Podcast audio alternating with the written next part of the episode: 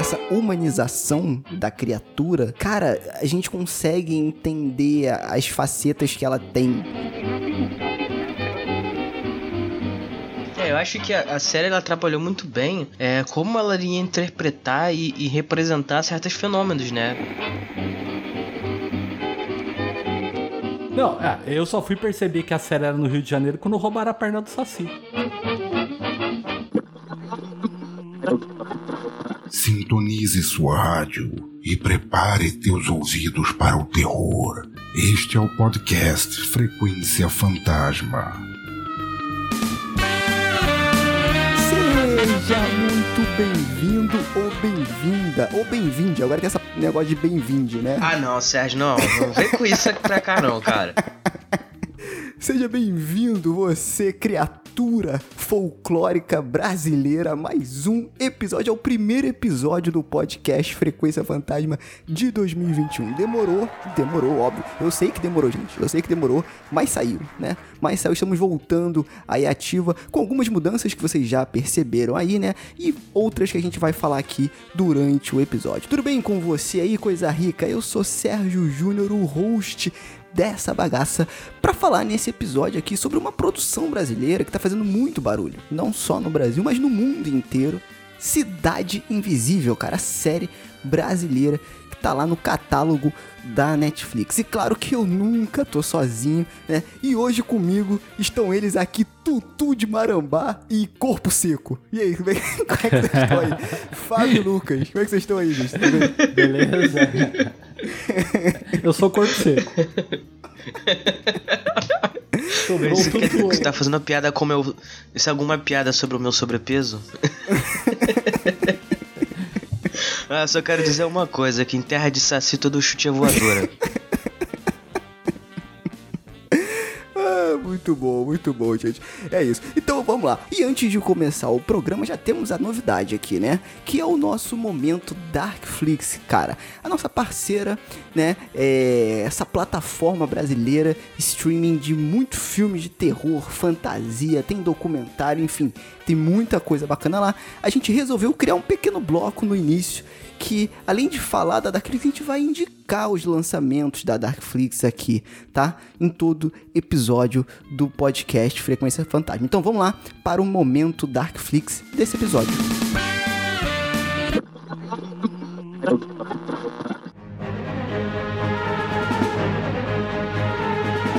É isso, esse aqui é o nosso momento Darkflix. E o que, que seria, né? A gente basicamente, todo início de episódios regulares aqui do podcast Frequência Fantasma, a gente vai indicar filmes. Filmes que a gente curte e que estão disponíveis na plataforma Darkflix, né? A gente sempre fala dos nossos amigos da Darkflix aqui, o streaming brasileiro de filmes de terror, fantasia, documentário, enfim, tem a porrada de coisa lá. E o que, que a gente vai destacar aqui, né? A gente vai destacar a mostra que tá acontecendo lá na plataforma gratuitamente, olha, isso é importante.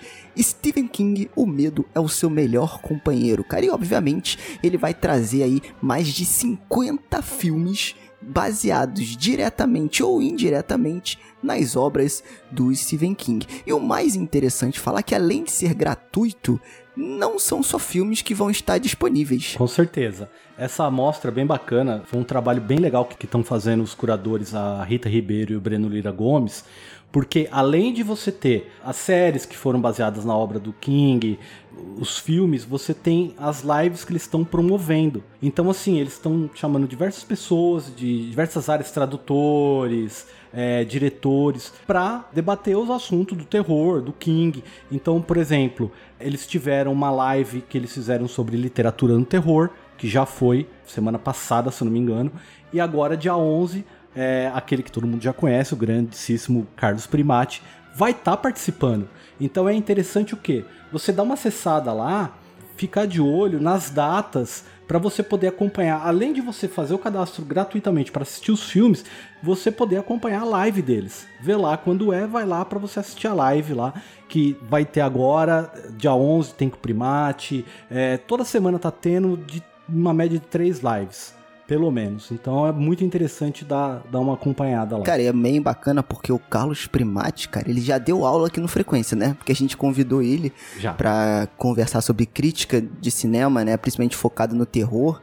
Veio ele, veio o Elvis lá do Podcastinadores, enfim, uma galera aí, o Rodrigo Ramos também. Pra você ver a humildade dos caras. Humildade dos caras, estarei aqui, né? Nosso humilde programa. e, cara, a gente participou de uma aula ali online sobre o cinema, cara. E foi muito bacana, então vale muito a pena acompanhar o trabalho deles, né? Mas vamos, vamos pro que interessa, Fábio, também, né? Vamos indicar filmes é, que já rolaram na mostra, que já estão disponíveis na plataforma e coisas que vão vir aí pela frente, tá? Pra começar, eu já vou puxar aqui um que eu acho bacana. Claro que a gente não vai se aprofundar aqui, é mais pra te sugerir, né, Pra sugerir que vocês assistam. Eu já falo aqui que tem filmes conhecidos e filmes que não são tão conhecidos do King que vale a pena conhecer, né, cara? Então, por exemplo, tá lá disponível na plataforma filmes como Creepshow, já tá lá disponível.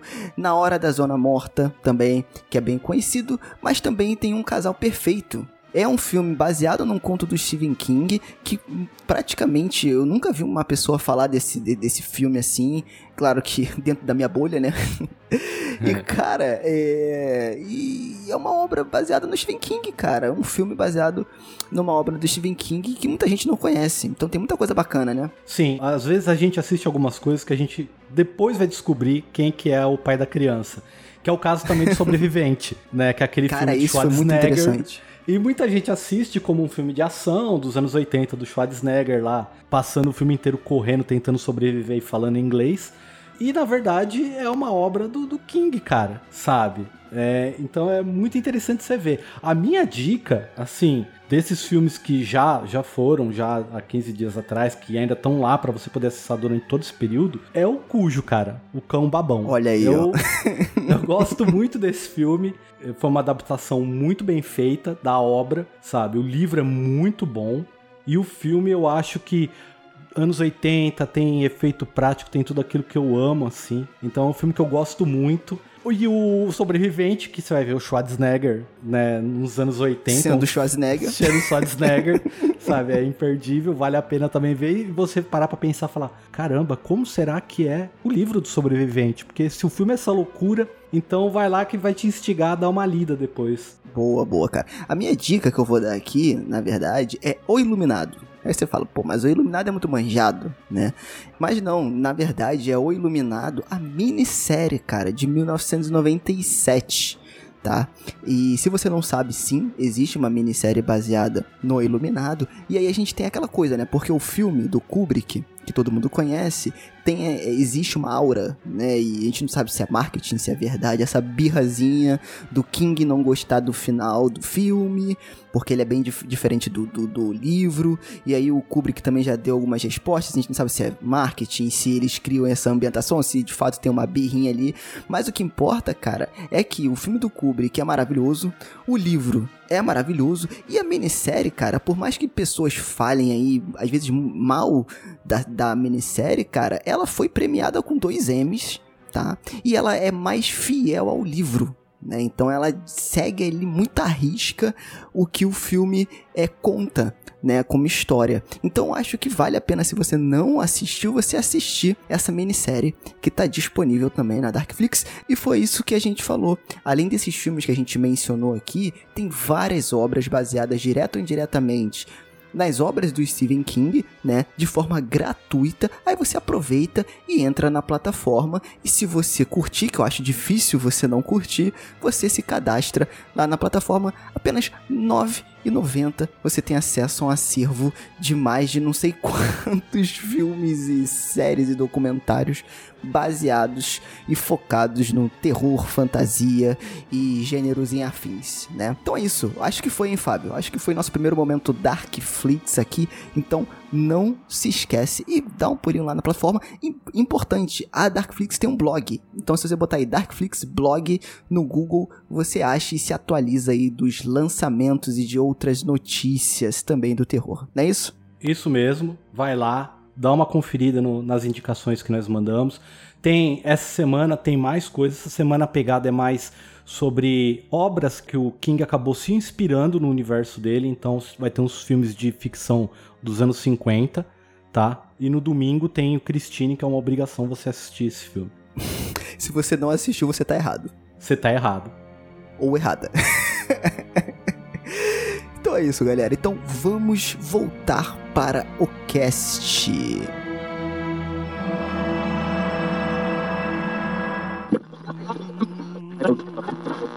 Então é isso, meus amores. Estamos de volta, né, em 2021, depois de uma pausa aí longa, né? Porque a gente estava reformulando algumas coisas, vocês perceberam pelo início do podcast, que já tá bem diferente, né? E antes da gente entrar aqui é, no tema da cidade invisível, acho legal a gente falar um pouco do que a gente fez, né, galera? Do que a gente é, planejou aí para esse ano, né? Primeiro que não vai ter só episódio de cinema, né? E aí eu acho bacana a gente falar que vai ter o que, Lucas, de bom aí pro pessoal aí esse ano. É, nós fizemos aí um pequeno, uns pequenos testes ano passado, né? Trazendo algumas variedades de, de temas. E como teve uma aceitação legal aí pela galera, a gente decidiu né, transformar isso em novos formatinhos aqui pro, pro podcast. Então nós vamos passar a ter agora episódios sobre jogos, games, Olha aí. você que é gamer. Gamer streamer. Fala galera do YouTube. não, agora é fala galera da roxinha. Meu Deus do céu. E é importante falar que quem vai comandar a literatura é a nossa outra participante aqui, que é a única participante que sabe ler aqui nesse programa, A né? única Que é alfabetizada. É, a Luísa, porque é o que vale. É, eu sei ler A figuras. gente aqui reprovou tudo no E Mobral. só escuto audiolivro. É o que eu sei fazer, gente. Desculpa. E outra coisa, ela não vai falar só sobre livros. É, é livro, conto, quadrinho. Então quem Isso aí. curte quadrinho Exatamente. tá lá O no Lucas programa também tá dela. encabeçando aí, porque curte quadrinho, né? Legal. E tem a série, que vai sair, gente. Tá em produção, tá no final, tá em revisão. Vai sair a série do Frequência Fantasma esse ano, se tudo der certo. Se Curupira e Saci não sabotarem aqui nossa produção, tudo vai dar certo esse ano. É isso, né? Então já deu pra ter um panorama do É que vai coisa pra acontecer em caramba, hein? 2021. Galera. Coisa pra caramba. Coisa pra caramba. Muito mais possibilidade de você indicar o podcast pro seu amigo aí, porque não vai ser só cinema, vai ter série, vai ter game, vai ter literatura, enfim, muita coisa bacana. Um momento Darkflix onde a gente vai indicar coisa também, então tem muita coisa aí bacana, né? E lembrando que assim, em tudo isso que a gente tá fazendo, o que a gente pede é o quê? Que vocês vão lá, curtam, compartilhem, entendeu? Comentem. A gente pode Comentem, aí importante. interagir com vocês, né? Compartilhar as coisas, entendeu? É o que a gente Isso tá aí, pedindo. pô. Mostra pro teu amigo, cara. Exatamente. Custa nada, pô. Copia lá o link do Spotify, joga lá no teu WhatsApp, pô. Então é isso, claro que a gente vai comunicando aí coisas novas conforme o tempo for passando, né? Mas esse é o panorama principal aí.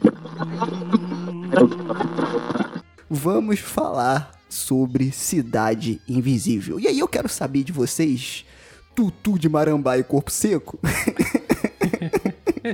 Cara, é muito bom você falar tutu de marambá. É muito bom falar isso. Tente em casa você agora que tá ouvindo.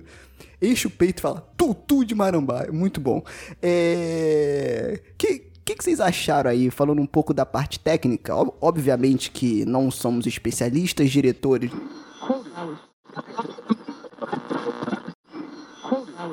Depois desse pequeno problema técnico aí, pra começar bem, né? Isso que eu tô falando, ó. Eu já botei a minha cachaça com fubá aqui, entendeu? Que é a armadilha do Saci. Pra que esse desgraçado venha aqui atrapalhar a nossa gravação pra não dar em nada, entendeu? Já aviso logo. Mas eu queria saber de vocês aí, é, é, seus mulambo, o que, que vocês acharam dessa série? Tecnicamente, claro que ninguém aqui é especialista, diretor, não. A gente tá, vai falar com o nosso olhar de fã, né? Já que a gente tá conversando com você que está ouvindo aí, que é fã também, né? Cara, o que, que vocês acharam aí dessa série, tecnicamente, antes da gente entrar na história, né? Eu achei sensacional, cara. O salto tecnológico mesmo da, da produção, sabe? Não só, é, é que assim, impressionou muito os efeitos da série. E a gente, e eu pelo menos fiquei meio babando, tá ligado? Porque é uma coisa que a gente não tá tão acostumado ainda a ver no- na produção nacional. Só que assim, as- a qualidade da série em si, técnica, de parte de iluminação, cenário, eu achei muito bom, cara. Muito bom, cara.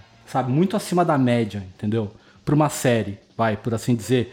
Que geralmente é uma coisa com Tem baixo orçamento, é, né? exatamente, um orçamento um pouco mais restrito e tal. Não, cara, ficou uma coisa que não deixa a desejar a produção gringa, não. Não, eu concordo 100%. Cara. É, a qualidade técnica dela mesmo em, em, porque assim, séries elas são realmente complicadas de se fazer porque você tem um orçamento total para a série e você tem um orçamento estimado para cada episódio. Então você tem que conseguir desenvolver tudo isso com aquele orçamento limitado e você tem que conseguir contar a história, né? Então isso influencia na duração de cada episódio, no número de episódios por temporada, etc e tal, né? Então isso aí tem que ser muito bem organizado, né? Você tem que ter uma uma produção executiva muito bem, bem feita para conseguir né, trabalhar e usar é, o, o, que você tem à sua disposição.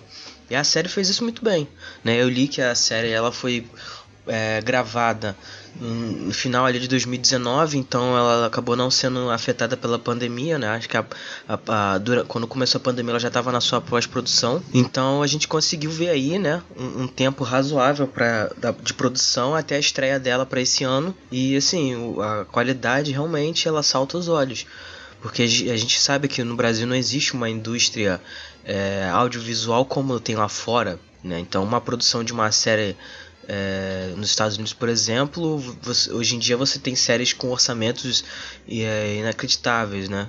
Então realmente isso é uma coisa muito muito legal de estar vendo agora, né? E tomara que isso acabe se tornando uma tendência para os próximos é, anos. Cara, eu achei bem bacana também. E aí tecnicamente falando em questão de roteiro, porque eu acho complicado, cara, em relação ao folclore nacional, né? Que criou essa essa discussão, né? Ah, de que é, ainda não tinham conseguido adaptar o folclore nacional é, em uma produção bacana, né? Eu, eu acho que existe sim outras, né, que a gente que não, que não me vem aqui agora, mas que provavelmente meio que trabalharam de uma forma é, com muita qualidade o folclore, mas eu acho que eles conseguiram, cara, urbanizar, digamos assim, e modernizar esses conceitos para as coisas que acontecem hoje em dia, cara. E, e isso eu achei muito bacana, respeitando é, cada mitologia de cada criatura, né? Então, em algumas ali que a gente vê, que a gente vai falar um pouquinho mais pra frente,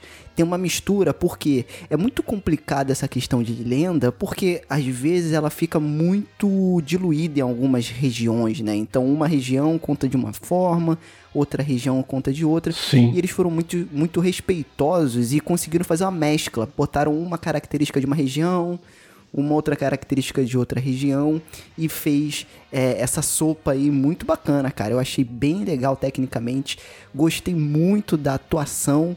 É, dos atores, é, o Jimmy London, que já deu uma, que, que, que, a gente já bateu um papo com ele aqui sobre o filme Tubarão, mandou Jimmy muito London, bem. Jimmy London não, ele era Jimmy London. A partir de hoje ele é Jimmy Tutu London.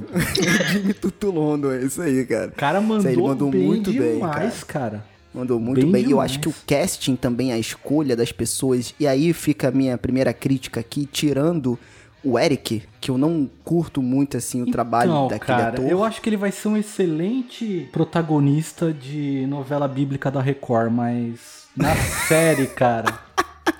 entendeu?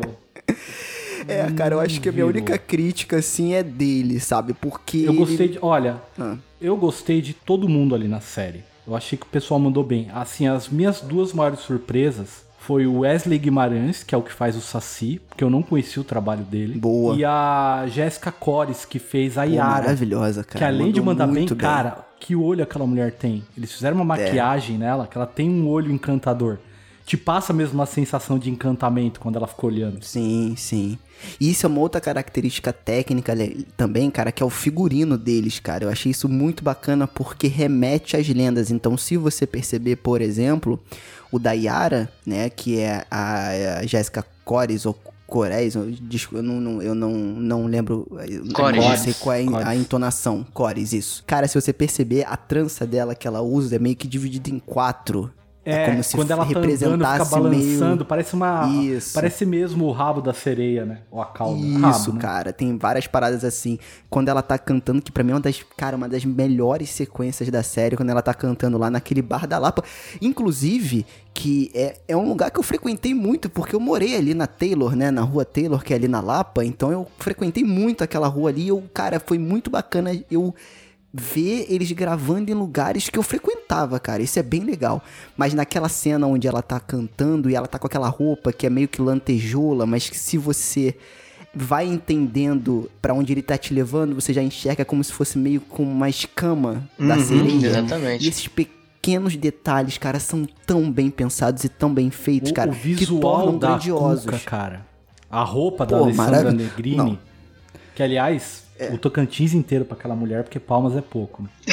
Mas o figurino dela, se você olhar, tinha borboletas, cara, na, na roupa dela, Sim, entendeu? sim. Muito, muito Pode legal crer. isso daí. Eu achei bem legal essa questão das borboletas, cara, porque é, o que a gente conhece de Cuca aqui é o jacaré louro lá, né? Que sítio, né? Tá lá no sítio, Eu vi né? o pessoal comentando que ela só não é o jacaré ainda porque não tomou a vacina.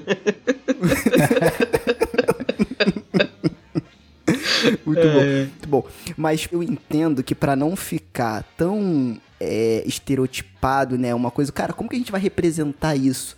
Eles usaram essa questão da borboleta que eu achei tão delicada. E outra coisa também é interessante tecnicamente é que eles usam o efeito da borboleta como se fosse, em alguns momentos, por conta da iluminação, o olho dela, né? Então Sim. as asas batem, param, A aí asa tem aquele o formato desenho como da se fosse asa. um olho, né? Na, Isso, aquele desenho na asa meio que representa meio que o olho e aí você só vê a transformação dela ali saindo do, do, do escuro, né? Pô, tem uma cena muito bacana que ela chega num lugar, né? E aí você, ela, ele filma um lugar todo escuro e fica só aqueles. Vem a borboleta, ela para e fica só aqueles dois pontos é, vermelhos ou laranjas, eu não lembro. E aí do nada ela sai da escuridão, aquilo sendo os olhos dela, né? Então, cara, isso é muito. São detalhes que são muito bem pensados, que tira a questão do estereótipo, do folclore. é, é, eu não vou dizer bobo, porque não é, né? Depois que a gente faz uma pesquisa, até ver a série mesmo. Por conta disso, a gente vê que tem uma profundidade. Mas que a gente não tá acostumado, né? Sim. Até porque o, o visual. al- Algumas concepções que a gente tem de, de, de- desses personagens, dessas figuras folclóricas, muitas delas são ou são errôneas ou são, é, digamos assim. é, Distorcidas. É, distorcidas ou então é meramente, digamos assim. É, licença poética ou coisa do tipo, sabe? Pro, pro- pro- seja por fins didáticos ou, ou para infantilizar mesmo, tornar aquilo ali mais palatável para crianças, enfim. É, por exemplo, a Cuca ela não é, nunca foi um jacaré. Isso aí foi uma interpretação errônea que foi traz- tra- tratada como literal, entendeu? Não, não É, chega a ser errôneo, assim. É que o Monteiro. É porque a, a Cuca ela não tem uma forma, né? Ela se transforma em. Ela Isso, tem exatamente. várias, né? Ela pode se transformar em várias coisas. O Monteiro, a- ele quis transformar a Cuca num jacaré com garra de gavião, sabe? Que seria uma coisa assustadora pra época.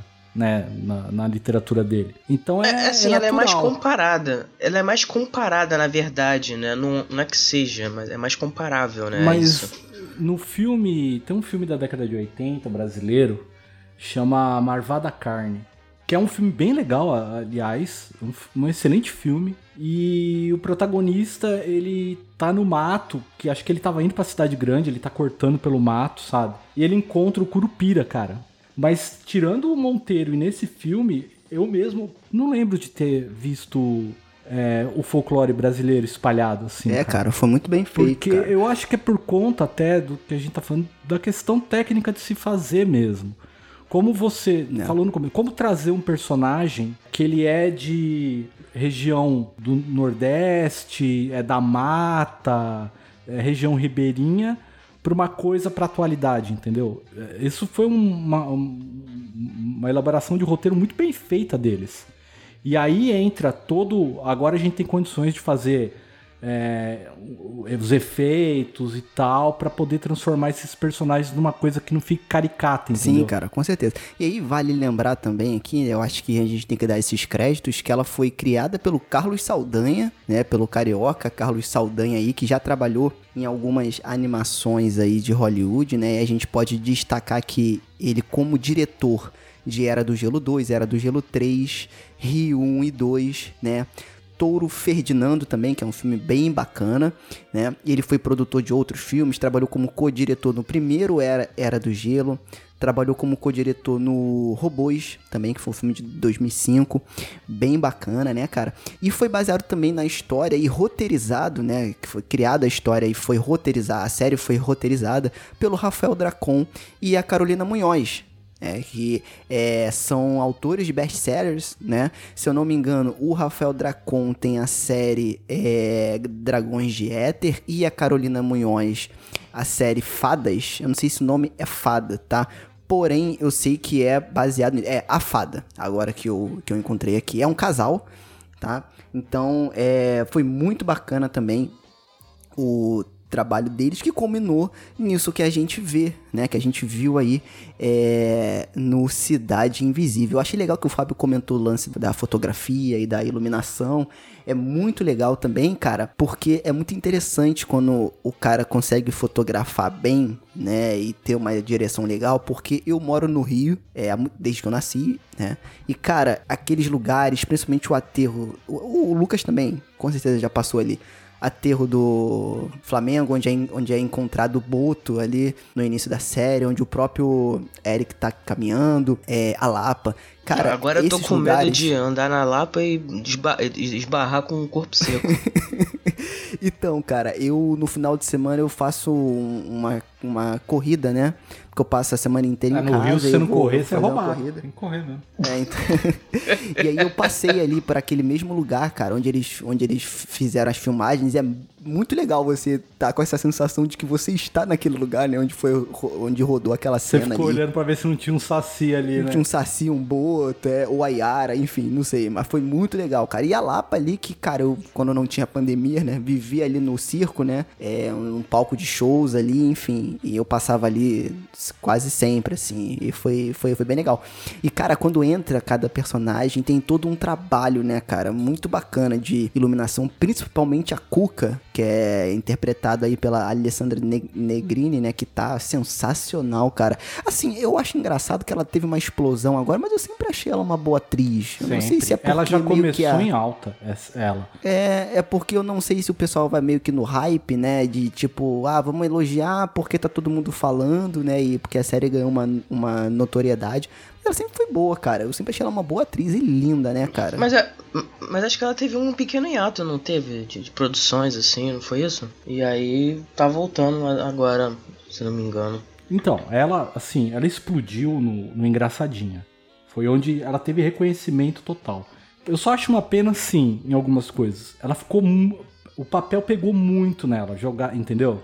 Por conta do, do apelo sexual, do sex appeal. Então ela ficou marcada como a mulher do sex appeal, entendeu? Não foi nenhuma questão de ato, ela acho que partiu mais para a área teatral, entendeu? Foi deixando um pouco de lado novela, essas coisas. Também na época ela tinha casado, teve filho, então. E assim, ela sempre foi boa. No Engraçadinha ela tá sensacional, cara. E, e antes disso daí você não tinha um, um grande paralelo. Ela já teve uma entrada muito grande. Ela pegou um papel marcante e mostrou talento, assim. É que agregado veio junto o fato da beleza e, e o papel dela precisar disso. Então, pegou. Mas e o aí? que eu acho interessante no papel dela de Cuca é porque eu não sei se foi escrito para ela esse papel ou calhou muito, porque a, ela, a voz da Alessandra Negrini é daquele jeito na série, que ela fala mais mansa, entendeu? Quando ela chega e. Sim, é, sim. Nana neném, entendeu? Cara, eu, pra mim escreveram pra ela aquele papel, porque casou muito bem, cara. Então, mas aí que tá, eu acho que isso é um ótimo trabalho técnico também de casting, da escolha dos atores uhum. para representar esse personagem. Eu só não gostei do é, Marco Pigossi, que é o que faz o Eric, né? Mas, cara, a... então e aí que tá que eu acho bacana, porque eu acho que a bruxa. A gente, inclusive, tem um episódio com o Rodolfo Stank, que é pô, um pesquisador aí é, fora de série, quando a gente falou, foi no Dia das Bruxas do ano passado que a gente lançou, falando um pouco sobre bruxa, e ela e a, a, mitologia da bruxa sempre traz essa carga de, se, de sexualidade, né, e do feminino, do mulher, né, dessa, dessa questão do sexo oposto e disso ser condenado na época pelos homens, né? Uhum. Então eu acho que essa questão da bruxa ter e trazer a questão da beleza, do sex appeal que você falou, que atrai, que te deixa hipnotizado, faz tudo parte, cara. Então acho que isso foi muito bem pensado na hora de selecionar o casting. porque ela traz isso, porque você vê que ela não tá forçando. Ela vai falando e vai te conduzindo, e você vai meio que ficando hipnotizado mesmo, porque ela vai te levando para um caminho de conforto que na verdade ela quer outra coisa. Uhum. Né? Então acho que isso vem muito do papel da bruxa, né? entre aspas assim, é, de é, é, manipular a sua vítima, né? Digamos assim. E eu acho que, cara, foi muito legal. E eu quero elogiar também o trabalho do Fábio Lago, que é o Curupira, que, cara, que entrega, cara. Esse cara é muito bom, eu sempre elogiei ele. Ele ficou aí mais popularmente conhecido pelo papel que ele fez do Baiano lá no Tropa de Elite, né? Mas, cara, esse cara, todos os filmes que esse cara faz, esse cara se entrega, esse cara é, é muito Não é qualquer bom, ator cara. que deixa colocar fogo no cabelo. é, teve o Michael Jackson, né? Mas eu acho que pra ele não foi muito combinado.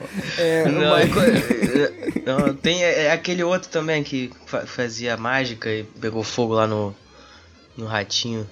Como é que era o Cara, nome o dele? Bozo, Putz, cara, sei lá. o Paulo Era o- Ricardo. É. o- Fala- Não, Isso. que Paulo Ricardo, Não, cara. não, Paulo, é. Paulo Ricardo é do RPM, É. cara. É Luiz Ricardo, Ah, cara. tá, é um palhaço também o cara do, do RPM. tá tudo em casa. É, é. É isso, cara. Mas é muito boa, cara. Que interpretação, cara. Eu acho que, assim, tecnicamente falando, eu acho que o roteiro e a atuação dos personagens, assim, faz com que a gente compre a história, né? E aí, apesar de ser folclórica, a gente embarca, porque é muito bem feito. Eu não sei o que, se vocês acham isso A também. série, eu, ela teve uma. Não sei se foi uma jogada proposital, mas é- foi a impressão que eu tive depois de assistir. Que a cena inicial foi para mostrar assim: olha a qualidade que nós vamos entregar. Que é a cena do Curupira logo de cara no começo. Você já tem um Boa. impacto visual do efeito especial, Sim. entendeu? E, e que ficou muito bom, cara. Eu fiquei tão impressionado que eu, eu fiquei olhando a cena e eu não vi que era o Fábio Lago. Quando ele apareceu depois na série, eu fiquei. Qual que é ele, cara? Porque eu não associei ele ao personagem Curupira, porque eu, tava, eu fiquei olhando o cabelo pegando fogo, tá Pô, ligado? é muito bacana, cara. É, e esse início é muito bom também, né? Quando a gente for entrar mais na história aqui, a gente vai comentar um pouco mais sobre isso também. Ah, uma outra coisa técnica também que eu, acho, que eu achei muito bacana foi a- o tema, cara. Ele fica muito na cabeça. É, E bom, né, legal cara? O tema da série. Bom, a abertura cara. também é a muito bem abertura feita. ficou massa, cara. É, a abertura é massa, muito legal, muito bem feita, cara. E aí também eu acho legal a gente dar aqui os créditos pros diretores dos episódios, que foram a Júlia Pacheco Jordão e o Luiz Carone, né, que mandaram super bem. E uma outra atuação que eu achei sensacional antes da gente fechar essa parte técnica, até porque eu acho que, não sei vocês, tá? Se vocês quiserem complementar com algo mais, eu acho que a entrega dos, dos atores e o, e o roteiro foram os pontos chaves da série aí, claro, tirando os, os efeitos especiais que foram bem bacanas, mas cara, eu queria muito falar sobre a policial Márcia, porque o personagem foda, cara. Eu achei ela muito Áurea maneiro. Maranhão, ó. Muito maneiro, muito legal, cara. Eu acho interessante a gente levantar um ponto aqui, que é bacana de se discutir, que é essa parte de adaptar folclores para essa roupagem mais moderna e principalmente mais humanizada. Porque Boa. você tem diversas é, é, é, facetas de uma lenda, né? Porque na, na sua grande maioria são tradições orais. Então cada região do país ela trata a lenda de uma forma diferente, né? Por exemplo, o tutu que a gente vê na série, ele é uma versão da- mais localizada ali para Bahia, mas o, a entidade em si ela tem outras versões, outras formas e, e características, entendeu? Então você encontra ela de, de diferentes formas pelo Brasil. E eu acho legal porque você, é, a, a- a início de cada episódio, você tem ali uma. como se fosse uma origem de cada personagem, só que de forma humanizada, né? Você tem uma origem que não é, é 100% mística ou. É, por exemplo, foi uma entidade que surgiu do nada. Não, ele era uma pessoa que aconteceu alguma coisa com ela e se tornou essa entidade. Então isso você facilita muito na hora de trabalhar o roteiro quando você cria, digamos assim, é, arquétipos e principalmente motivações para os personagens. Então você tem um- uma, uma personagem como a Cuca, ou como, como a Inês no caso, né, o nome dela, que é, a, a própria origem dela justifica o fato de ela ser aquela personagem, que ela se importa com, com todas as figuras, que ela é como se fosse uma figura central que, que tenta unir todos eles, como se ela fosse uma mãe para eles, entendeu? Porque isso está ligado diretamente com a sua origem, sabe? Então você trabalhar isso é muito interessante. E uma outra coisa que eu queria levantar também é essa questão de você adaptar, porque assim, o folclore brasileiro ele é muito ligado principalmente a, a tradições mais infantis, mais, digamos assim, é, encontros mais infantis, livros mais voltados para o público infantil. Porque simplesmente aconteceu, sabe? Você teve pessoas trabalhando nisso e tudo mais. Né? Mas é, diferente do que, do que a gente está acostumado, o, o, folclore, como ele tem várias facetas, por exemplo, o próprio Curupira tem versões que ele é uma criatura maligna que mata e até estupra suas vítimas, né? Você não, obviamente você não tem isso passado para um público infantil, né? Porque são várias vertentes, várias facetas do mesmo personagem. Mas é, quando você pega tradições orais e tenta transformar elas em, em, em algo mais, digamos assim, é, fundamentado, né? Algo com uma história um pouco mais linear, você tem, tem um trabalho assim muito bem de pesquisa, né? Inclusive essa série ela ela se baseou muito num livro chamado Abecedário de Personagens do Folclore Brasileiro e Suas Histórias Maravilhosas, né, que é da autora Januária Cristina Alves. Para fazer isso, né, você tem que ter realmente muita pesquisa para você poder trabalhar com esses personagens por conta disso. Inclusive, uma curiosidade aí, né? A, a avó do Eric, né? O personagem do Eric, ela se chama Januária também. Eu achei interessante isso. Ah, legal. Tipo uma referência mesmo à escritora, né? Ah, bacana, cara, bacana. Então é isso, eu acho que a gente pode entrar aí, depois dessa introdução sobre a parte técnica, né? Entrar de fato na trama da série e falar um pouco sobre os, os episódios e dos temas que a série levanta. Vambora? Bora!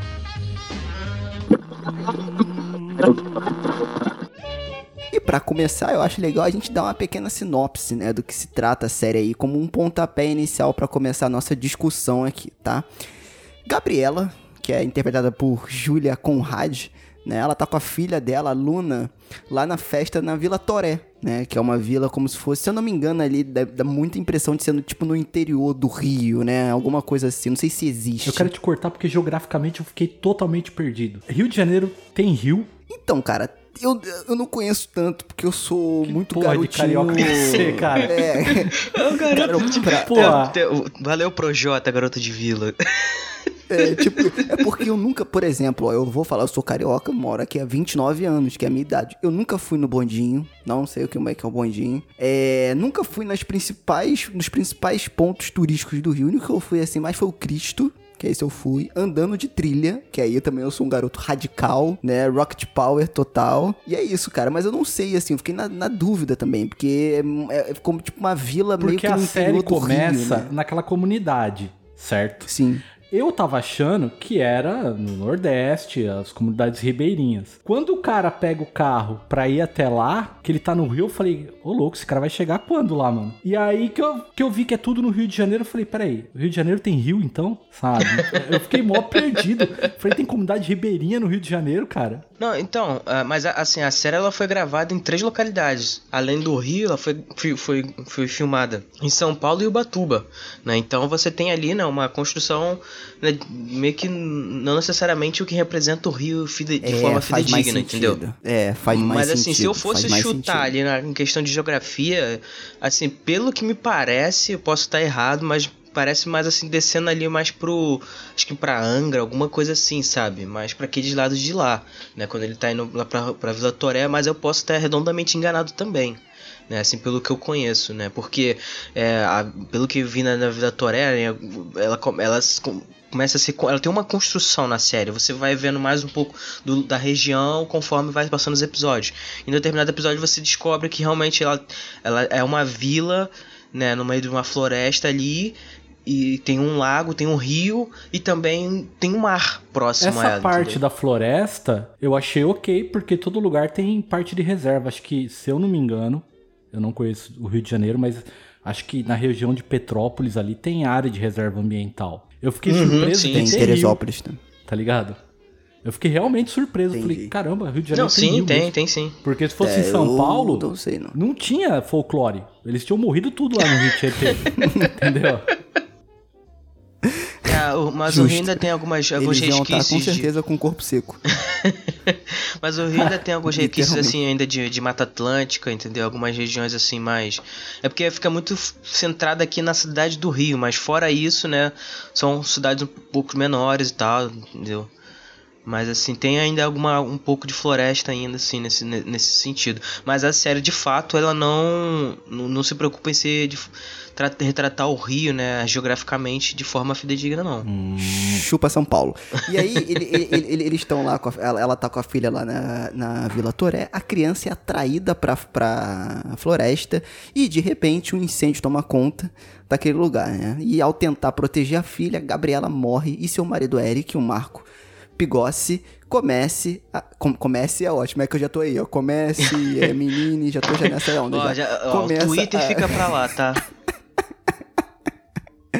começa a investigar sua morte. E essa sinopse aqui, cara, é o pontapé inicial, de fato, porque é meio que o primeiro episódio né? Que o primeiro episódio mostra um pouco da vila, daquela uhum. festa, mostra o incêndio e mostra é, ele indo tentar buscar a Gabriela. É porque ele acha que ela não morreu por conta do incêndio e que teve Exatamente. alguma coisa por trás, porque ela tava com o olho branco e falaram, não, vítima de incêndio fica com o olho esbranquiçado, mas ele achou que tinha coisa por trás. E aí ele sim, meteu sim. o CSI Ibama lá.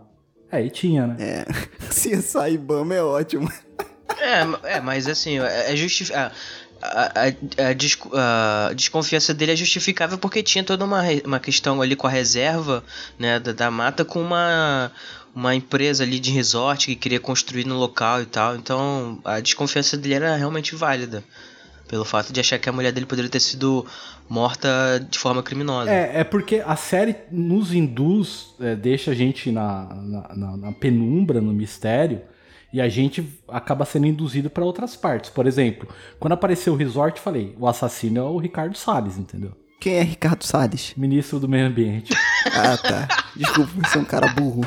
Desculpa. Eu não, eu não, eu não sei essas coisas. Mas enfim.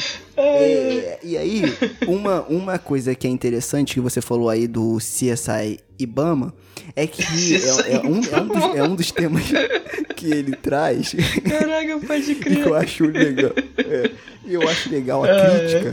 Porque o Eric e a policial Márcia, eles fazem parte é, da polícia ambiental. Né? E eu acho interessante que ele começa muito nessa pegada do lance do desmatamento, uhum. que é um uhum. assunto que está bem em voga, né? E eu acho que ele não usou o incêndio ali é, como um gatilho à toa. Isso foi pensado, eu acho, na minha opinião. E ele mostra o papel da polícia ambiental, como ela é desvalorizada né? É, quando comparada com as outras polícias, digamos, entre aspas, mais tradicionais, que é homicídio, que é não sei o que, ah, entendeu? Uhum. Tipo assim, olha, isso aqui, é, isso aqui é trabalho tipo de policial de verdade. Vocês vão lá e vão fazer outra coisa, entendeu?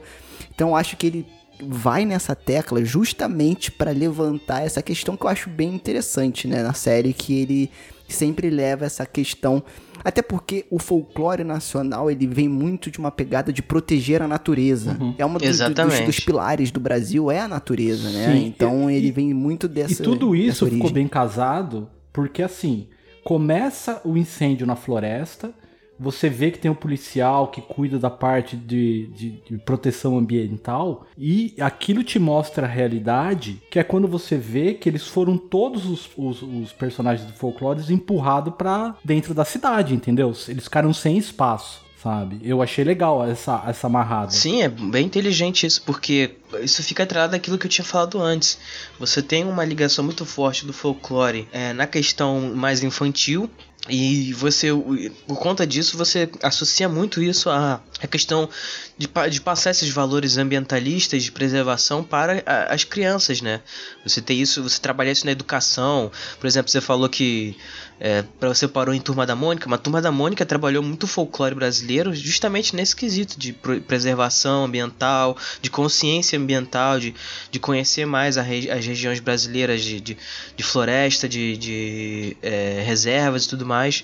Então, você colocar ali um policial ambiental para é, interagir com, com essas questões folclóricas, com essas lendas, faz todo sentido. E eu achei isso bem inteligente no Sim, roteiro. Porque, então, o roteiro ele podia ter trabalhado de maneira muito mais cômoda se fosse uma história que se passasse realmente numa região de Ribeirinho ali do Nordeste, entendeu?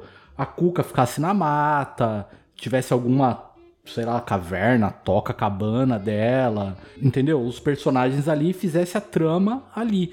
Não, não, o cara quis chamar para mostrar o problema da, da questão ambiental que afeta essa questão da urbanização, sabe? E o cara escreveu o roteiro muito bem em cima disso daí, velho. E lembrando, gente, que tem spoiler, tá? Então, a gente já deu alguns spoilers o aqui. O Boto morre. É. Comando passa o Boto. Tava lá no Rio, passaram o Boto comando. Cara, cara, os memes são então, maravilhosos, cara. Eu vi o, o, o, o meme do Curupira. Cara, essa floresta tá muito quieta.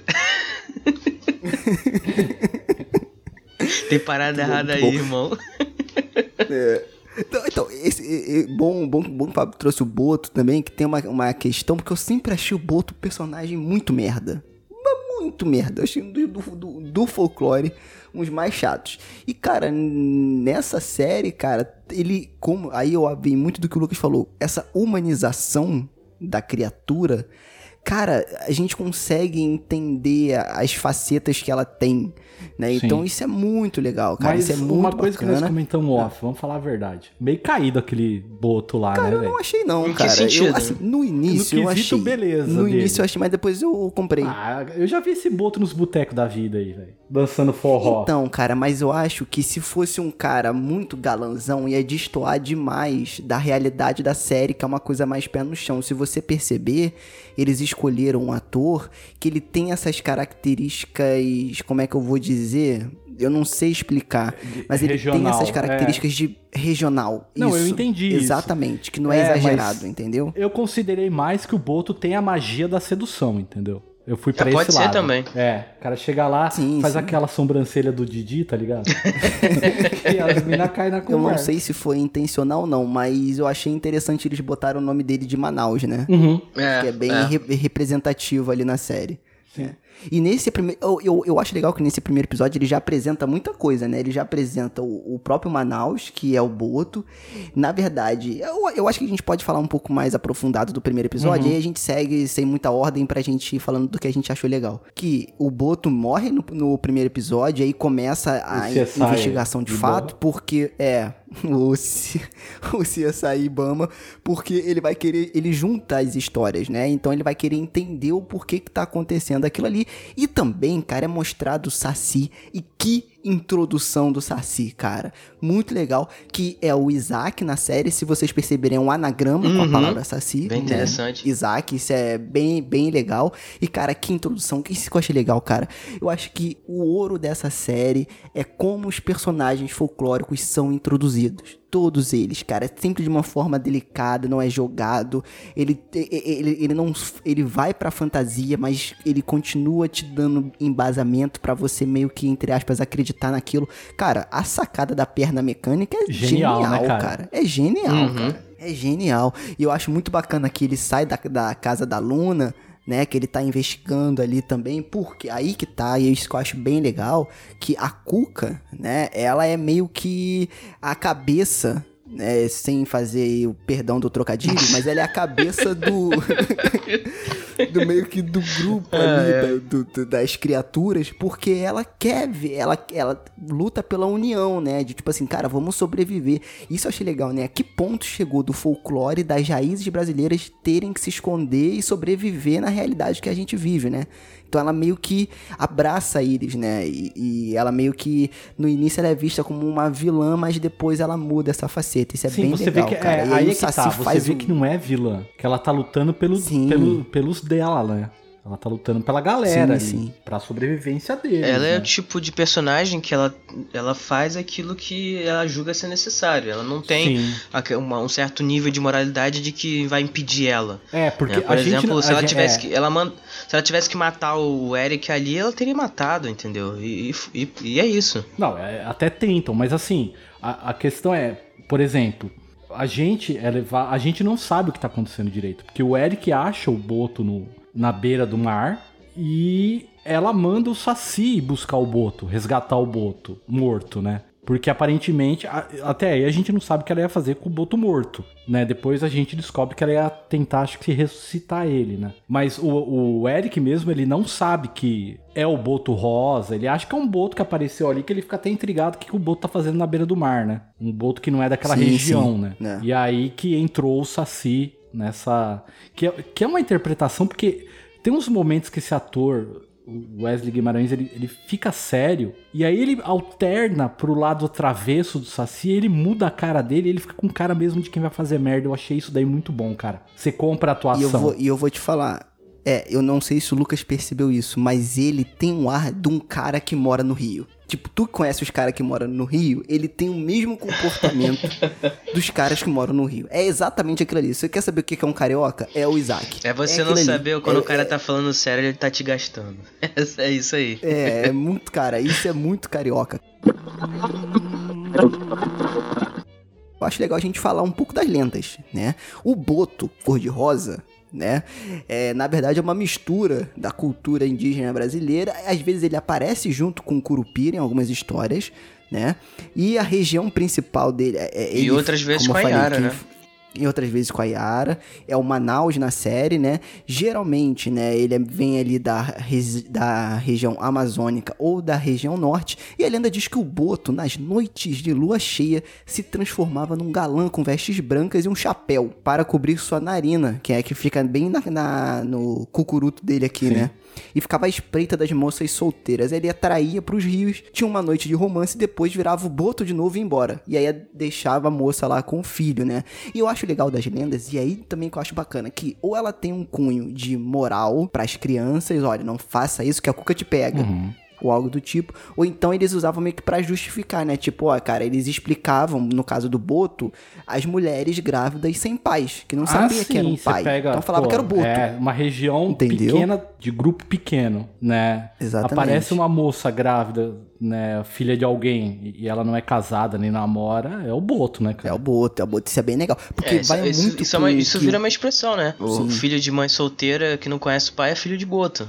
Isso é uma expressão, até. É, pode crer, pode crer. E aí, cara, vai muito das lendas e da mitologia mesmo. Porque, tipo assim, por exemplo, na mitologia nórdica, né? O homem não sabia explicar o raio, então o raio é o Thor que dá uma martelada no chão lá e o raio aparece, entendeu? É Zeus, uhum. enfim, sei lá, em outras mitologias. Então, é aquilo que o homem não consegue explicar, né? A gente tenta explicar e dar uma história para alguma Curupira, coisa. que é o defensor da floresta, originalmente é o primeiro fiscal do Ibama, ele tem relato dele no, é, nos escritos do Padre Anchieta, de 1560. Sim, sim, verdade. Já Pô, falavam do, do Curupira. Ó, apareceu um cara aí falando que é do Ibama, chama Curupira. E é legal porque essas, essas lendas elas se mesclam muito, isso é muito interessante de se falar, com lendas de outras regiões. Porque você. O que aconteceu aqui no Brasil é que você teve a mistura de três, de três é, regiões do mundo muito diferentes. Você teve a, a, a, as, as culturas é, ameríndias, né, nativas americanas no Brasil, aqui nessa região, você teve as cultu na cultura africana, você teve a, a, cultura europeia. Então você juntou essas três e cada uma dá uma vertente, dá uma característica para essa, essas lendas. Né? Por exemplo, o Curupira ele também era visto muito como uma, uma criatura, um, duende, uma, um tipo de duende, sabe? Então você tinha características do, do, da pele dele ou ser verde ou ser avermelhada, ou então o cabelo dele ser vermelho. E aí algumas outras tradições dizem que na verdade o cabelo dele era uma chama viva, né? Então, cada uma delas você tem esse, esse, esse lado, né? De, de recontar ela. Sim. Então você transforma ou, isso ou até numa, exporta. Uma... Você pode exportar ela também, que foi o caso do Curupira, que ele foi exportado além da brasileira mesmo para alguns países africanos de língua portuguesa. Tem lugares em, uhum em guerra lá, que grupo de exército conta a lenda do Curupira lá na mata. é tal. bem legal. E é bom isso. Eu, eu ia falar do Saci aqui, mas a, o, o Lucas trouxe essa mistura de países aqui no Brasil. E é interessante que, por exemplo, a Cuca, que é a Inês e quem interpreta é a Alessandra Negrini, a origem da Cuca, pelo que eu pesquisei, é do folclore galego-português. Né? Que aí, no caso, ela era meio que. É, na, que lá é coca, não é cuca né? Que A Coca é uma bruxa que assombrava as crianças antes de dormir. Ou seja, ó, você tem que dormir cedo porque senão a Coca vem te pegar. Né? E na mitologia de é, origem, né? A Coca virava um dragão. É, e aí, por isso que eu acho que o Monteiro Lobato meio que fez um jacaré. Porque, cara, se trouxesse pra um dragão, né, não é tão identificável Ia aqui terminar na, como calango. no, onde a gente Ia mora, terminar né? como calango mal. É, não, isso junta, isso junta, né, as mitologias indígenas, né? E aí você, pô, você vai pegar o quê? Você vai pegar um jacaré-açu, você, vai- você não vai pegar um crocodilo ou, ou- ou um dragão de komodo ou um dragão de verdade. Você vai pegar uma criatura conhecida aqui do folclore, né? Que tem lendas sobre ela E é interessante na mitologia brasileira também ela é colocada como o oposto do anjo de guarda, né? Do anjo da guarda, no caso, né? Ou, ou seja, o diabo, o sete pele, o cramunhão e enfim. É isso aí. Então é bem, é bem legal essa questão que o Lucas trouxe, né? Da, da cultura de outros países. E de fato rola mesmo. Você falou do Boto, que ele usa o chapéu pra esconder a narina, né? Que é aquele furo que ele tem na- no topo da cabeça, né? E quando o Boto morre e depois ele se transforma em um humano morto, eu não entendi o porquê, porque teria que ser ao contrário, né? Já que a lenda é um Boto que vira homem, não é um homem que vira Boto. Ele tá no necrotério, vão os dois, o Eric e a. Como é que é o nome da policial? Acabei esquecendo agora. A Márcia. e eles estão conversando com o legista. E a Márcia olha o topo da cabeça e vê a narina e fala: Ele morreu com uma pancada na cabeça porque tem um ferimento. Aí o legista, com a maior tranquilidade do mundo, fala: Não, isso daí deve ser uma marca de nascença. Cara. O cara tem um cu na cabeça, velho. Sério mesmo que você deixou passar batido isso daí? Falou, não, a marca de nascença, eu enfiei o dedo pra ver como é, é, que isso era. pode ser um furo, eu não tinha percebido Porra, isso. Eu Eu tava tão encantado que eu nem percebi. Mas eu vou te falar, Fábio. Gente, eu não estou duvidando da profissão legista, tá? Mas existem comprovados casos policiais onde a perícia, né, feita no necrotério é feita de qualquer forma. né? Então, assim, ok. Eu também Se acho que pode ter sido um na furo. cabeça Não, de alguém, você não ia meter o dedo ali pra ver o que é aquilo, velho. Deixa eu cutucar isso ou se a daqui. pessoa curte outra coisa, ela pode meter outra coisa também. Mas Não, ele enfim, o que eu quero ter- dizer ah, mas- não, não, é a que... explicação do, do, do diálogo foi realmente rasa. Ele podia ter falado, poderia ter sido uma Sim, anomalia sim, pode- genética, pode crer. qualquer outra coisa, né? É, eu achei que ele ainda não tinha aberto o corpo. E eu achei que quando ele fosse abrir o corpo ia ter órgão misturado, sei lá.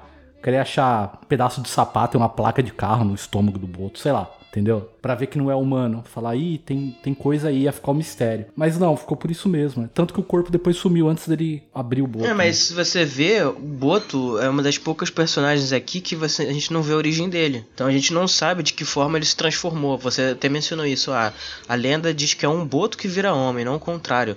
Mas pode ser que na interpretação dessa série aqui seja o contrário. Foi um homem que morreu em alguma circunstância no Ah, sim, rio isso é e alguma é. entidade mágica transformou ele em Boto. Né? E aí ele pode A série desvirar. passa mais a impressão de que é como se fosse uma espécie de maldição que a natureza deu pra pessoa. E que eu acho bem legal. É, não, eu acho bem legal, porque você pode passar adiante. Então, por exemplo, se o Curupira mo- morrer, eles podem surgir um novo Curupira, entendeu? Um novo guardião da floresta. Então, e aí, continuando aqui a história, a partir do episódio 3, né, a gente vê que o Eric, de alguma forma, ele é blindado a essas criaturas, né? Porque, de uma forma mágica, no final do segundo episódio, que sequência que a gente até deu uma pincelada no início, que é a Camila, a Yara, meio que seduzindo o Eric, porque a Cuca já sabe que que esse cara tem alguma coisa, né?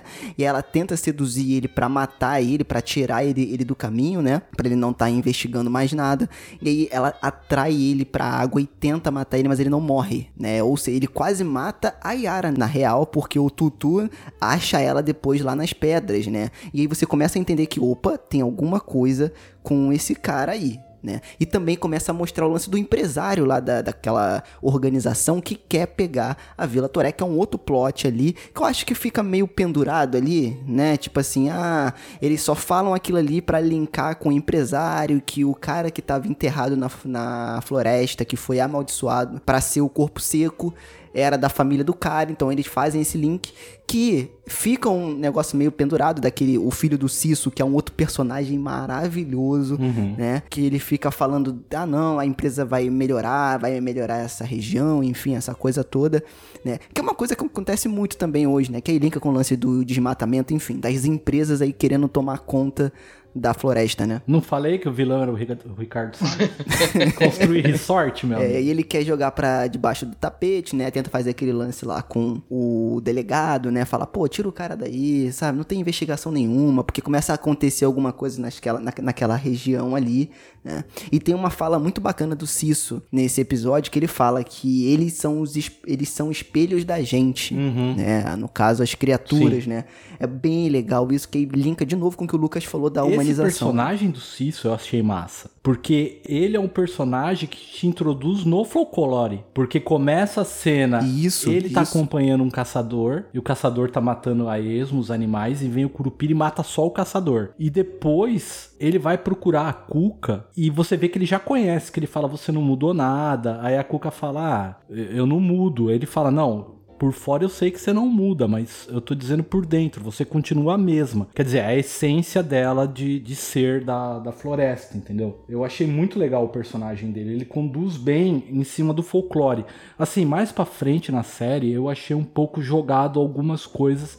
Poderia ter ficado mais legal na mão desse personagem, entendeu? Do Cisso. Eu achei que largaram um pouco. Sim, sim. Que é a questão de fazer o ritual com o Eric, entendeu? Ele ter mais uma participação mais ativa nisso daí, porque ele é muito o cara que teria o, o profundo conhecimento do folclore pela vivência, sabe? É um muito bom ator esse cara. Então tem que queria Muito bom, aproveitar, aproveitar, E ele, aproveitar ele. inclusive, mora, mora por aqui, tá, Lucas? Aqui Eu- eu gente mora. Acho que ele mora ali no Flamengo, Largo do Machado. Eu já, eu já, já Esse cara é esbarrei com ele assim, de vez em quando. Ah, Acho que foi mais ali no Largo do Machado, por ali. De vez em quando eu já vi ele na rua. Os caras frequentando o bar da Cuca.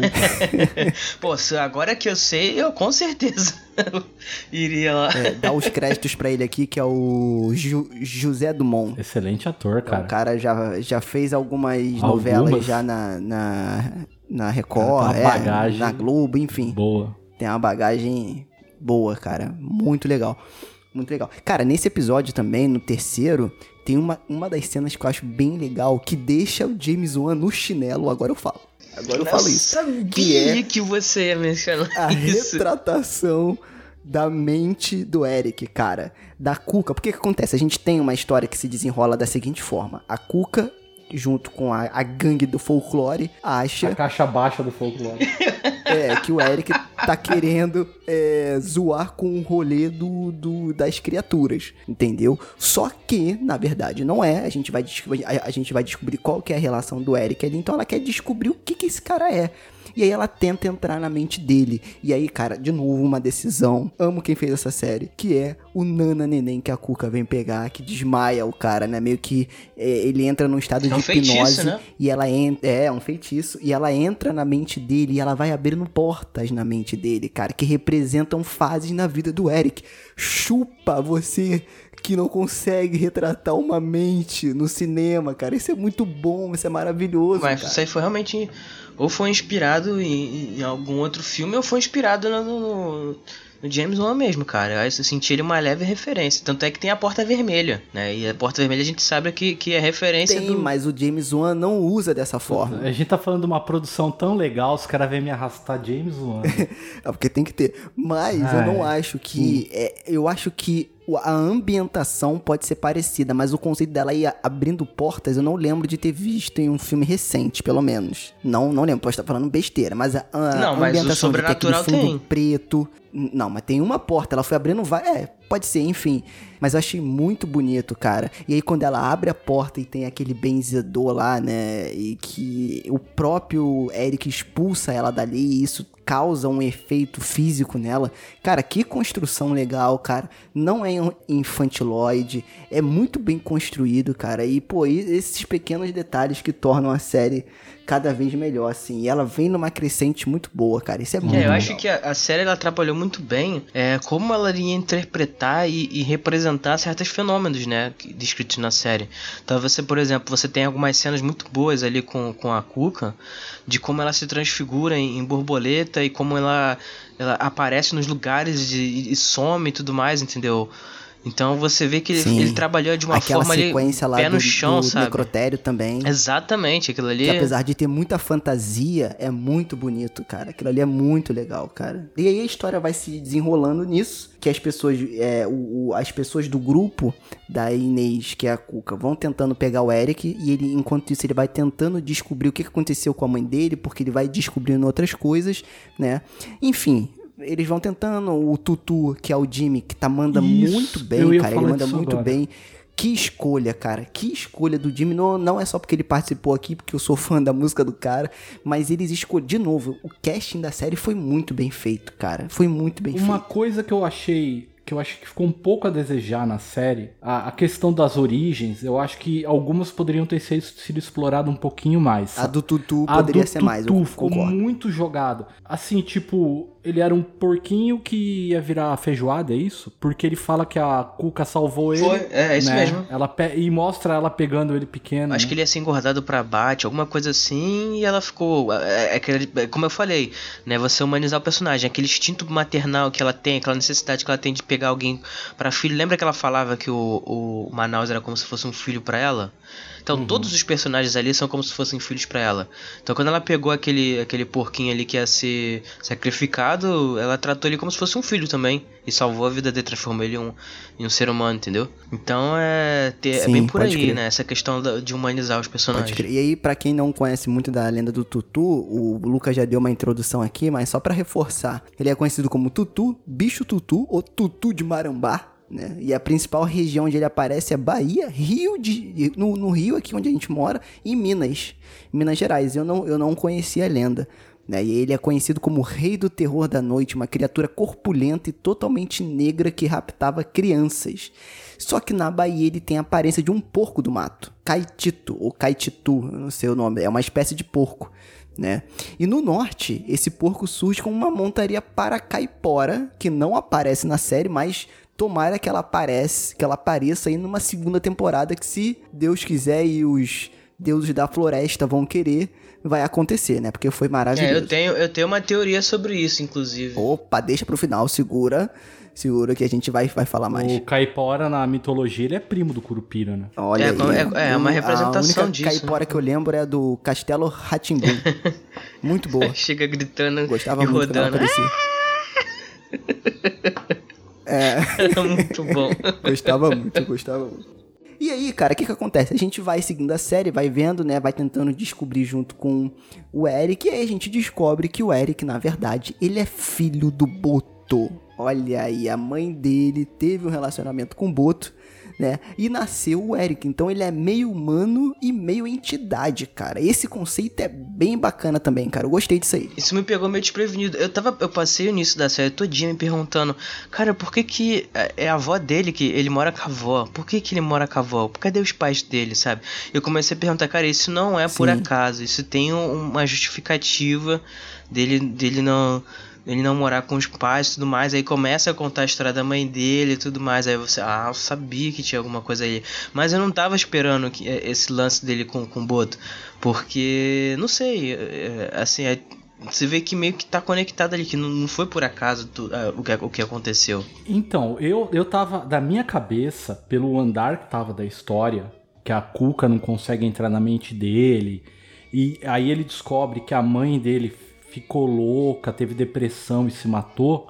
Eu achei que a mãe tinha ficado daquele jeito, porque eu acho que eu achava que quando ele era criança a Cuca tentou pegar ele, entendeu? Entendi. E não conseguiu, e aí a mãe fez aquele. fez a, a, a reza, a benza, pra ele ficar, ele ficar bloqueado pra Cuca, entendeu? Eu tava achando isso, que ele era só um ser humano com bloqueio, assim, tipo, foi um benzendeiro, benzeu ele e ele ficou bloqueado. E aí ia ser o confronto dele com a Cuca, entendeu? Eu achei que ia ficar pro final isso daí. Mas isso, cara, pra mim é, faz um paralelo muito grande com o sobrenatural, porque é o que é exatamente o que acontece lá com o personagem do Patrick Wilson. Ele, quando ele era criança, ele, ele, tinha, ele tinha visões, via assombrações e tal, e a mãe dele trouxe lá um, não sei se foi um padre, alguma coisa assim, pra ajudar ele, né? E aí ele parou de ter essa, essas visões, mas aí o filho dele conseguia ter, né? Então, o, o, porque o personagem ele tinha, não sei se era sonambulismo ou pesadelo, né, quando ele era criança. Não, ele, pelo que eu entendi, ele na verdade ele via coisas, né?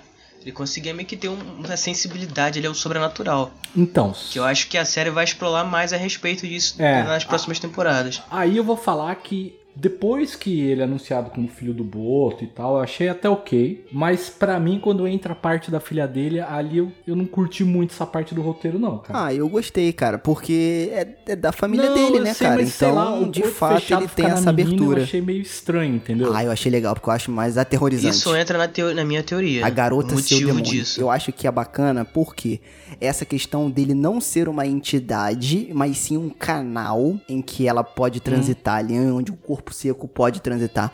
Eu achei isso muito bacana e tirar o foco dele e passar o foco para ela, porque eu vou ser bem sincero, eu não peguei que a garota poderia ter a possibilidade de ser de fato o corpo seco que tá usando de, o corpo do Eric para poder fazer aquelas coisas, Sim. entendeu? Então assim, me passou e eu achei isso bem legal, cara. Eu achei bem legal. Ah, eu, eu, eu achei um pouco caído, assim. Não... Ah, é gosto também, pode é, ser. É gosto. Não estragou a série para mim de maneira nenhuma, entendeu? Nada disso. Eu só achei meio estranho, sabe? Quando sou.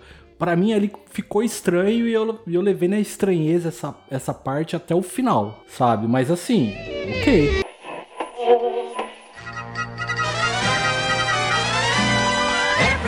E aí, tá curtindo o episódio? E se você curte o podcast e quer ajudar a gente de alguma forma, primeiro já segue a gente nas redes sociais e também, se você quiser e puder, por favor, entre lá no PicPay né, e procure por arroba Frequência Fantasma, em que você pode ajudar a gente a fazer o podcast crescer. Né? Então, quando você ajuda a gente financeiramente lá no PicPay, você entra no grupo exclusivo do podcast e, além disso, você recebe os episódios antes de todo mundo. Estamos já estudando novas plataformas de financiamento coletivo, mas por enquanto que a gente tem para hoje é essa aí, PicPay. Então, baixa lá e ajuda o podcast.